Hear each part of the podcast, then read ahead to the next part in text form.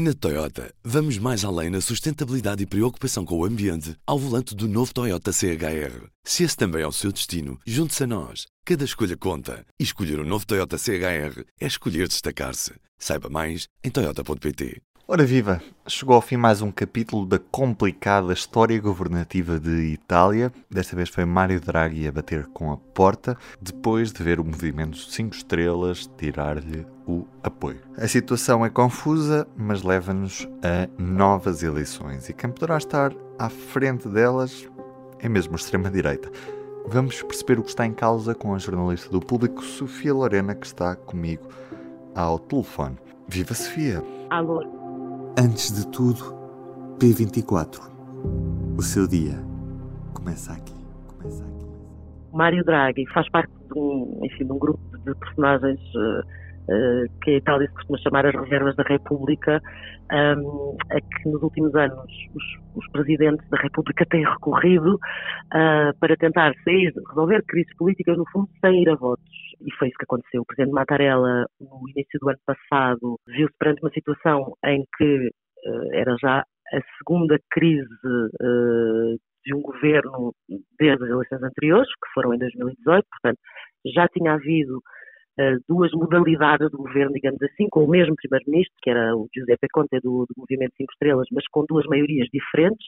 Primeiro, uh, com Cinco Estrelas, uh, com o Partido Antissistema associado à, à direita e à extrema-direita do Matteo Salvini, depois associado ao, ao centro-esquerda, e quando essa segunda solução falhou, um, enfim, recordemos que estávamos num dos picos da pandemia que assolou Itália, que, que, que, fez o país entrar em recessão e iniciar uma crise que, que outros fatores externos, como a, como a guerra da Ucrânia, vieram piorar, mas, ou seja, era um momento muito delicado.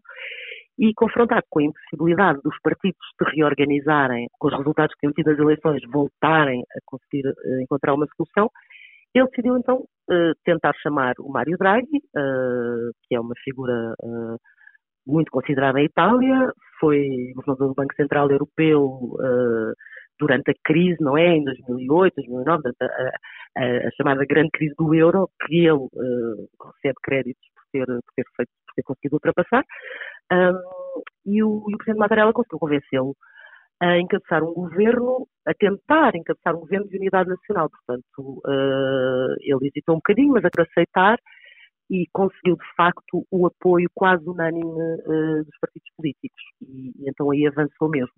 Uh, ficou de fora apenas um partido que, paradoxalmente ou não, é o partido hoje em dia que lidera as sondagens uh, a Itália, que é o, o Irmãos de Itália, um partido pós-fascista, mas foi assim que Draghi chegou, chegou ao governo há, há 17, 18 meses, em fevereiro de 2021. E porquê é que esta solução de governo acabou por fracassar este ano e meio depois de, de, de ele ter chegado ao governo? enfim, as várias intervenções que o Draghi tem, tem feito nos últimos dias, um, ele próprio tem, tem, tem sugerido explicações cada um terá a sua, não é? Cada um dos, dos, dos, dos intervenientes nesta crise terá a sua. O Draghi, no fundo, sem, sem nomear, eh, responsabilizou os, os, partidos que o apoiavam, não é? Que integravam a maioria que agora se desfez, dizendo que a Itália precisava de uma verdadeira unidade, de um governo uh, de verdadeira unidade nacional e não de uma unidade que desaparecesse uh, perante a, a primeira medida impopular.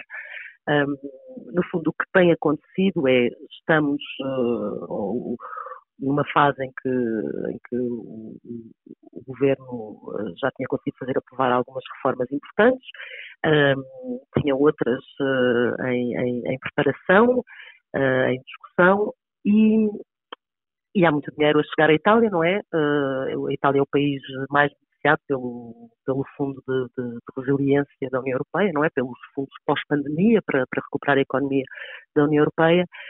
E uh, tanto o Movimento Cinco Estrelas uh, como o, a Liga uh, de Matheus Salvini, por razões diferentes e, e, em relação a propostas diferentes, começaram de facto a, a jogar, enfim, a jogar um, um, jogo duplo, não é?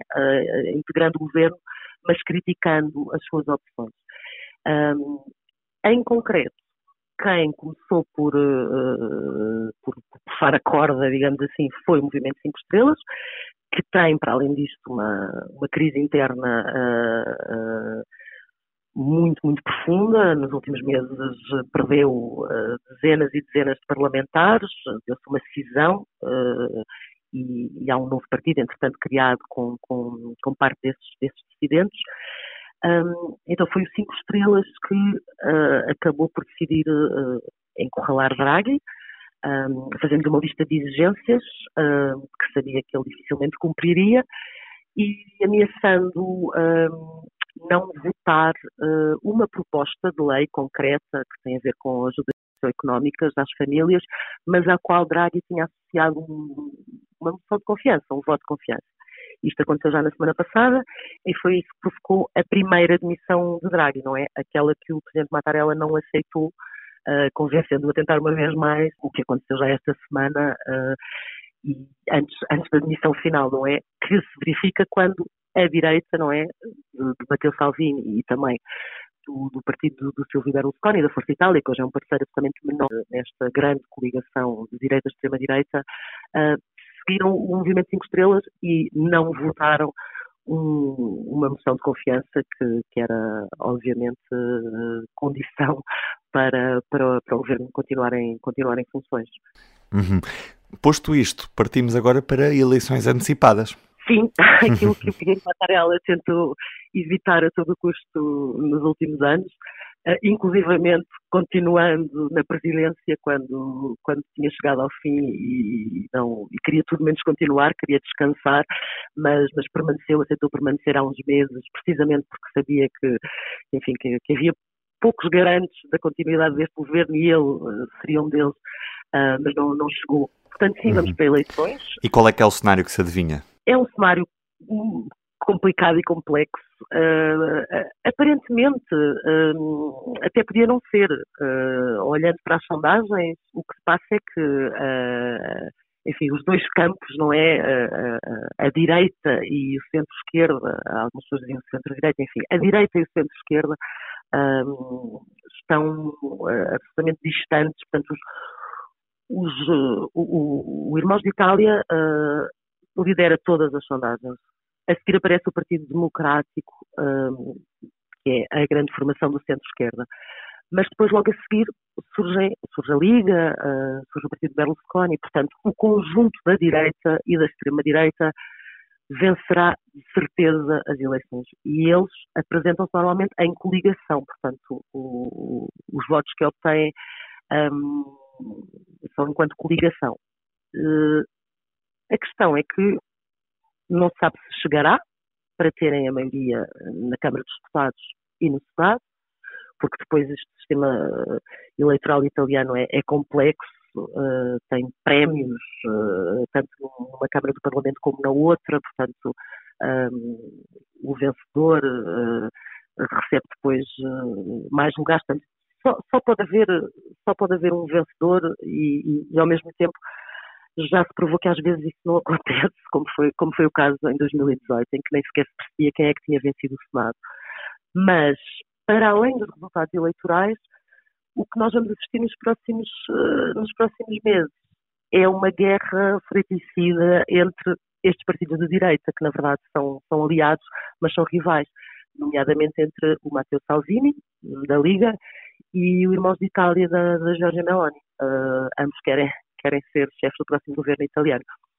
No outro campo, o centro-esquerda uh, acredita que vai ser beneficiado por ter ficado até ao fim com, com, com Draghi, por ter apoiado até ao fim, por ter assumido a, a postura responsável uh, nas suas palavras. E, como sabemos que os italianos uh, preferiam que Draghi ficasse até o próximo ano, o calendário normal, o fim da legislatura normal, porque as sondagens, já existem sondagens que o indicam, não é? A esmagadora maioria não queria ir a eleições agora o, o, Partido Democrático acredita que será, que será beneficiado por ter, por ter defendido essa, essa continuidade até ao fim. Sofia, era isto mesmo. Muito obrigado pela tua ajuda a percebermos um bocadinho do que é que se passa em Itália. Nada. Já percebemos que vamos ter novidades nos próximos tempos em relação ao que se passa em Itália. O país entra agora num longo processo eleitoral até às próximas eleições antecipadas de setembro. Olhamos ainda nesta edição do Público, desta sexta-feira, muito particularmente para a subida das taxas de juro do BCE, que aumentou pela primeira vez desde 2011 esta taxa de referência em 0,5 pontos percentuais. Nesta edição vamos perceber as consequências para cada um de nós. Eu sou o Ruben Martins, do P24. É tudo por hoje. Tenham um bom fim de semana e até segunda-feira.